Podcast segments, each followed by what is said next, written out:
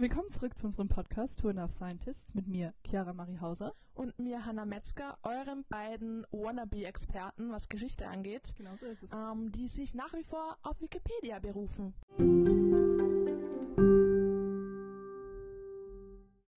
Ja, wir haben heute in unserer jetzigen Podcast-Folge eine Gästin, die Privatdozentin, Doktorin Tamara Scher. Sie ist am Institut für Osteuropäische Geschichte und möchte sich vielleicht kurz vorstellen. Willkommen.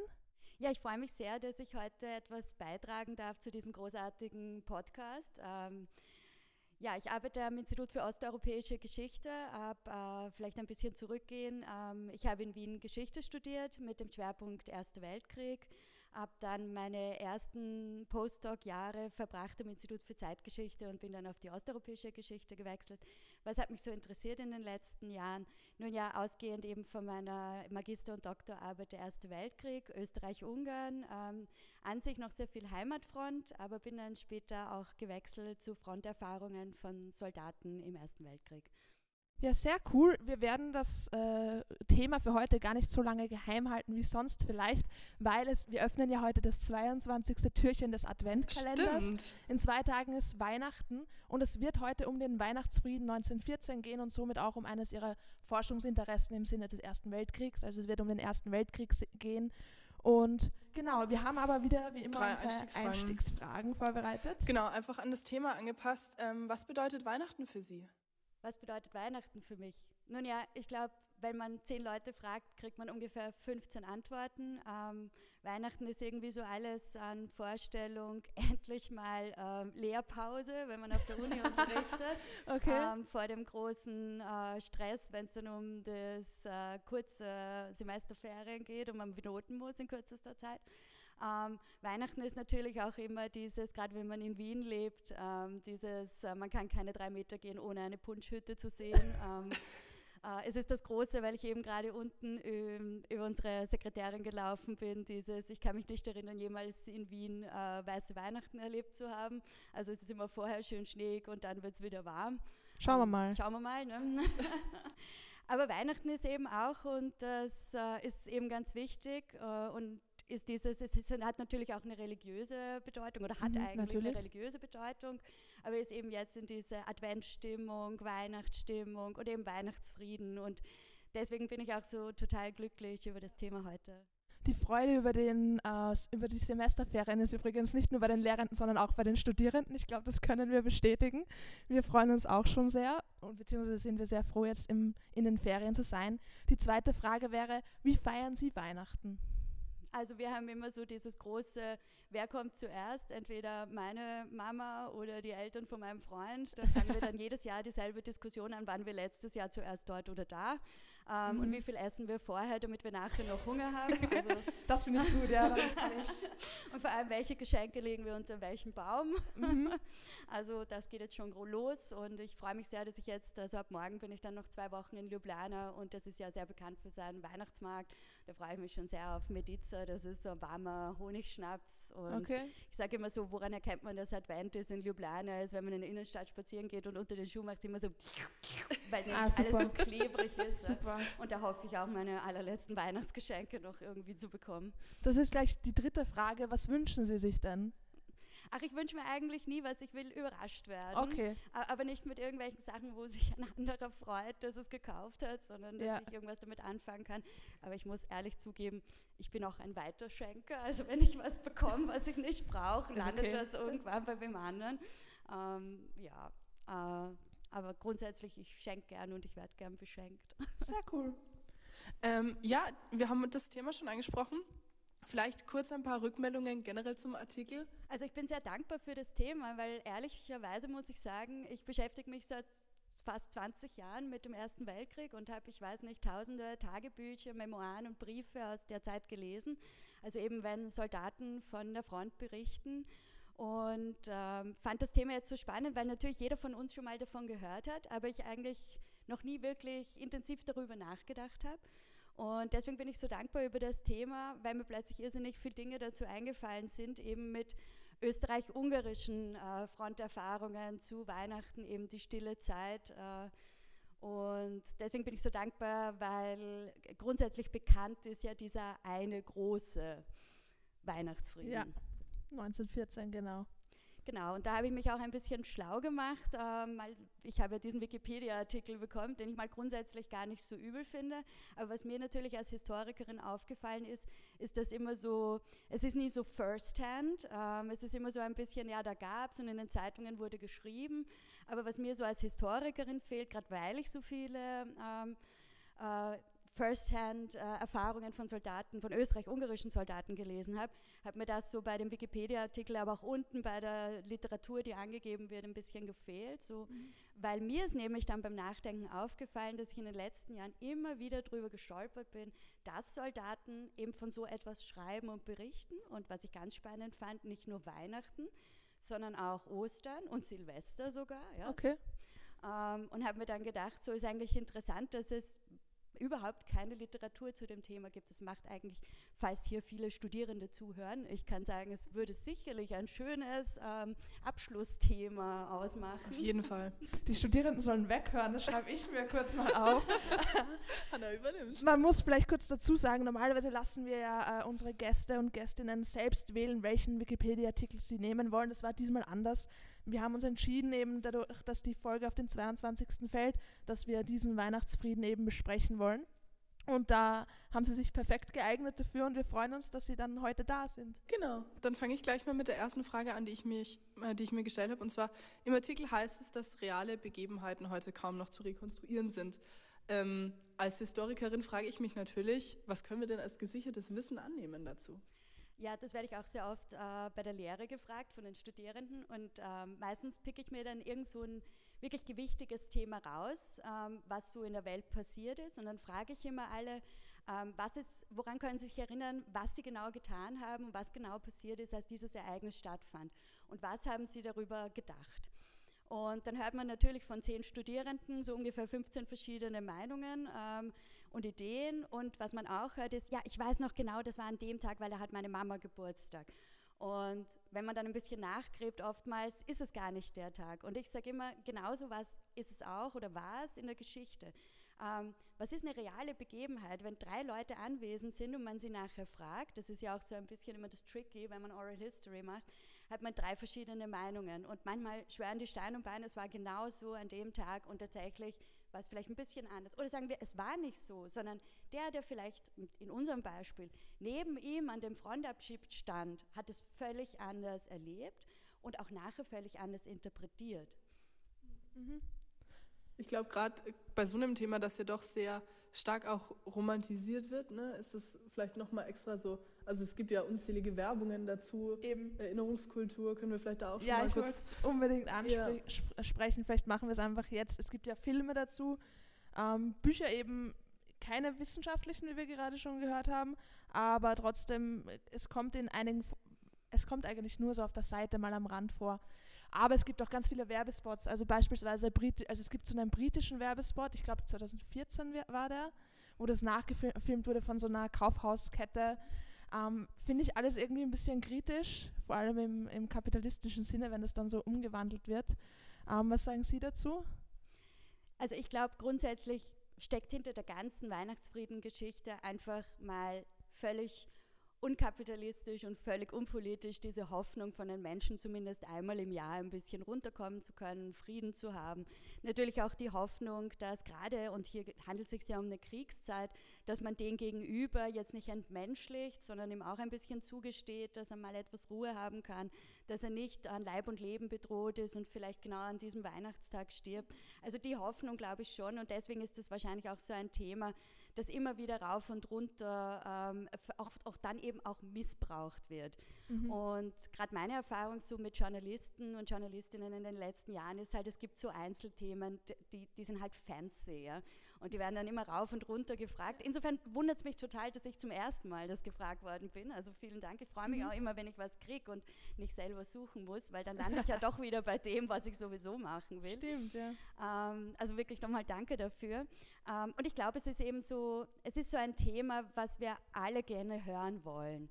Und dass das natürlich dann marketingtechnisch ausgeschlachtet ja. wird, ist keine Frage. Also und, und wenigstens sage ich mal so, ist es jetzt nicht äh, die, der 50. Beitrag zu Sissis Schmuck und Sissis Kleidern und den ja. verrückten Habsburgern, sondern mal irgendwas, was doch so einen, einen doch wichtigen Kern hat, dass man mal aufhört, auf sich zu schießen. Aber was mich dann eben so gewundert hat, ist, dass eben auch ausgehend von dem Wikipedia-Artikel und was da zitiert wird. Und vielleicht noch ein Tipp, das sage ich auch immer meinen Studierenden, äh, gerade der Weihnachtsfrieden-Artikel hat irrsinnig viele Versionen in verschiedenen Sprachen. Mhm. Das lohnt sich oftmals, sich das anzusehen, weil oftmals unterschiedliche Inhalte sind. Äh, deswegen hat es mich so gewundert als Historikerin, dass da keine wissenschaftliche Arbeit gibt und auch nicht jetzt auf breiter Front sozusagen Erfahrungen der damals äh, dabei gewesenen ausgewertet, wissenschaftlich ausgewertet worden sind. Weil ich habe nie darauf geachtet und selbst ich bin so oft darüber gestolpert. Mhm. Ich finde es auch interessant. Ich glaube auch, es liegt daran, dass sich Weihnachten wahnsinnig gut vermarkten lässt, weil es ja mit Emotionen verbunden ist. Und auch deswegen, also das ist ja heute noch so der Fall. Es gibt ja russische Kriegspropaganda auch immer wieder, wo es um Weihnachten geht. In dem Sinne finde ich das sehr, sehr spannend, das heute zu besprechen und auch irgendwie darüber zu reden, wie das dann in der Erinnerungskultur eben verankert wurde. Jetzt aber zu meiner Frage, die ich mir beim Lesen des Wikipedia-Artikels gestellt habe. Es wird ja beschrieben, dass, es dass ein erneuter Weihnachtsfriede im nächsten Jahr dann fehlgeschlagen ist, weil Befehlshaber mit einem Kriegsgerichtsverfahren gedroht haben.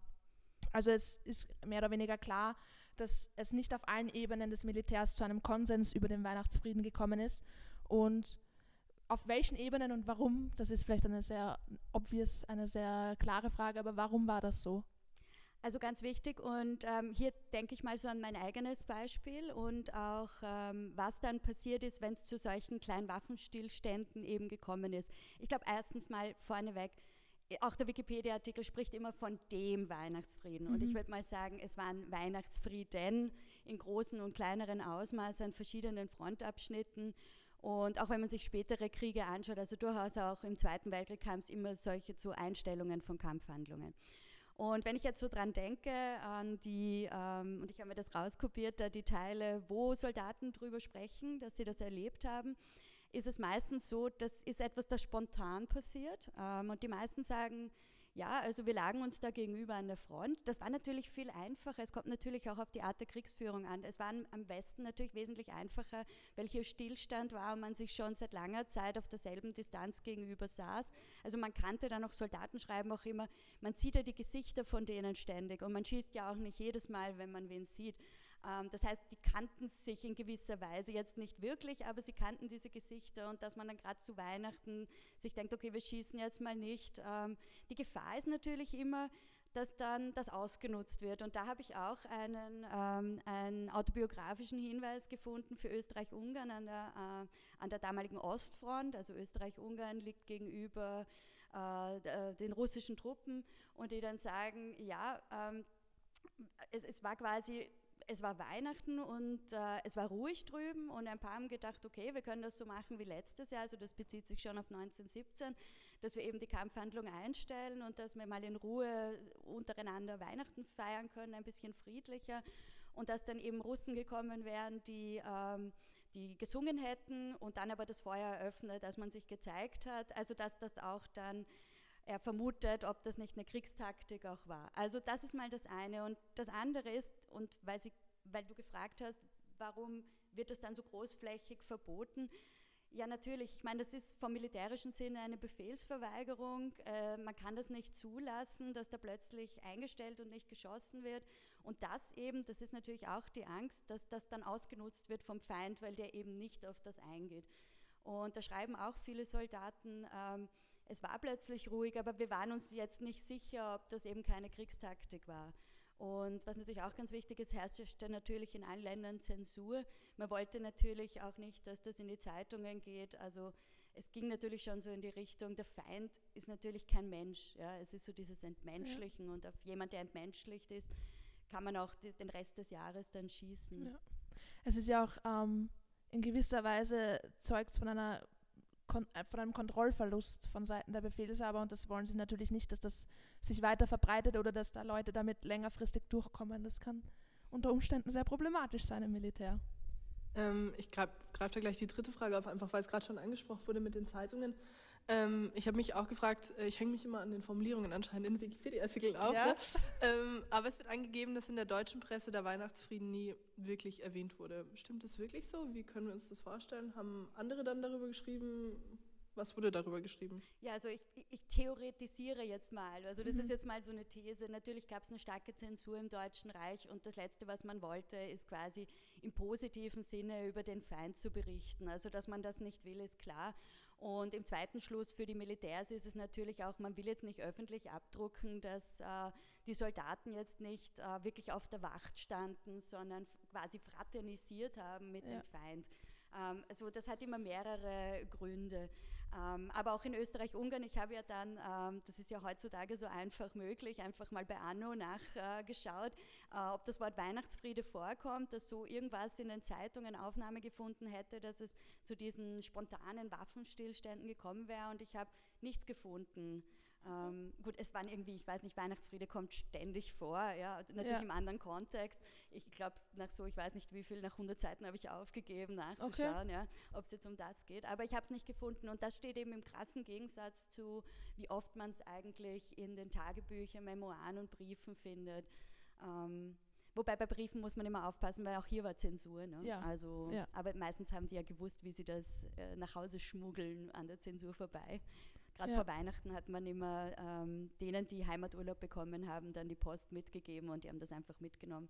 Und Okay. da findet man es durchaus auch. Also das ist auch wieder so diese historische, wissenschaftliche Herausforderung, sich zu jedem Event auch ähm, die unterschiedlichsten Quellenarten anzuschauen und Perspektiven.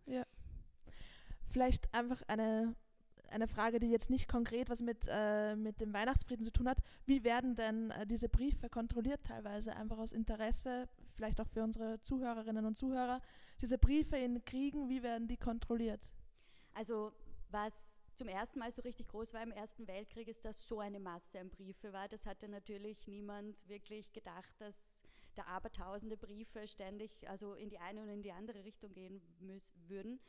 Ähm, wer hat das zensiert? Also die haben das quasi geschrieben bei der Front, haben das dann abgegeben. Jemand ist nach hinten gegangen und hat es an der Poststelle abgegeben. An der Poststelle hat man dann jeden, der nur irgendwie aus einem höheren Rang ähm, da war, hat das dann lesen und schwärzen müssen oder sogar vernichten und einsenden, sobald irgendeine Meldung da drinnen war, die quasi nicht nur verboten war, sondern auch sich gegen die Monarchie oder den Krieg gerichtet hat. Meistens waren das die Seelsorger oder äh, Offiziere niedriger Ränge. Und was halt noch dazu kommt, erschwerend bei Österreich-Ungarn ist, dass es so viele Sprachen waren. Das heißt, Ja. man hat teilweise wirklich streckenweise, also gab es Berichte, alles was auf Cyrillisch war, einfach weggeschmissen, weil keiner da war, der Ja. es zensieren konnte.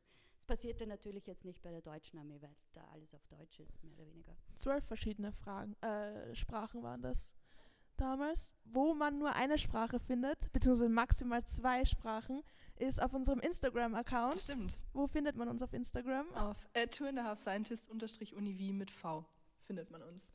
Sehr gut, Ich- danke. würde jetzt gerne noch ein bisschen auf die Selbstzeugnisse und auf die Ego-Dokumente zu sprechen kommen, ähm, was mich natürlich brennend interessiert, weil ich aus der Mikrogeschichte eigentlich komme und selber mit sehr vielen Ego-Dokumenten immer aus Kriegszeiten ähm, arbeite. Deswegen vielleicht einfach auch generell mal für unsere ZuhörerInnen, was wird darin geschrieben, was finden wir über das Thema in den Ego-Dokumenten? Einfach ein paar Einsichten dazu. Vielleicht ein bisschen was zu, zu Ego-Dokumenten auch. Ähm, es kommt natürlich immer sehr stark darauf an, ähm, ob jemand, ich sage immer, ein Gespür dafür hat zu erzählen. Ja? Es Mhm. gibt Tagebücher, wo jemand echt die ganze Kriegszeit bloß schreibt, wir haben das und das eingenommen und das gab es zu essen und Oh das ja. hat nicht geschmeckt und dann gab es gar nichts mehr und dann hat man auch wieder gejammert. Zu Recht natürlich.